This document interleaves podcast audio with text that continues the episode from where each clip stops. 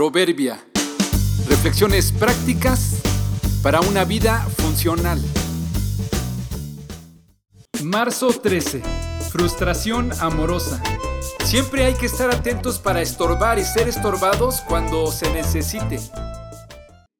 La frustración amorosa es la facultad que tiene una persona de estorbar a otra para que no siga cometiendo faltas deliberadas. Sabemos que cada cabeza es un mundo y que todos tenemos perspectivas diferentes de la vida, así como cada uno es libre de tomar sus propias decisiones.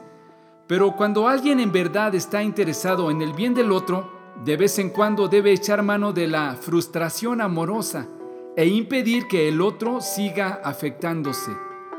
Aquí unos ejemplos para clarificar.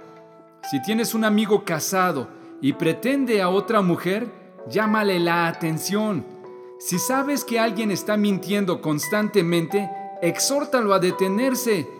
Si tienes una amiga que siempre habla mal de otras, señálale su falta.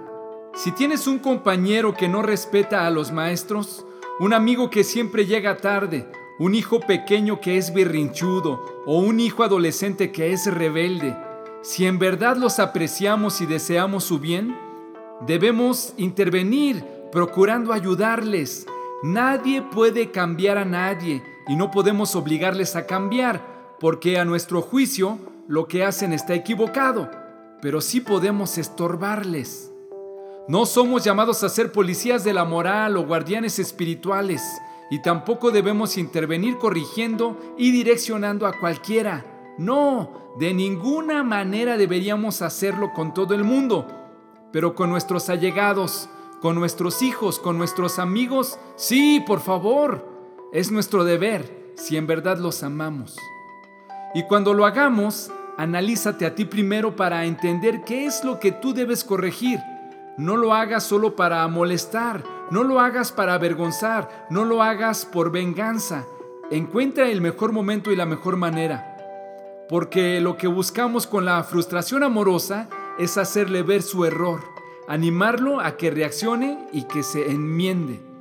Por favor, no salgas corriendo este día a reprender a todos los que pensaste, pero tampoco te detengas y postergues tu intervención por demasiado tiempo.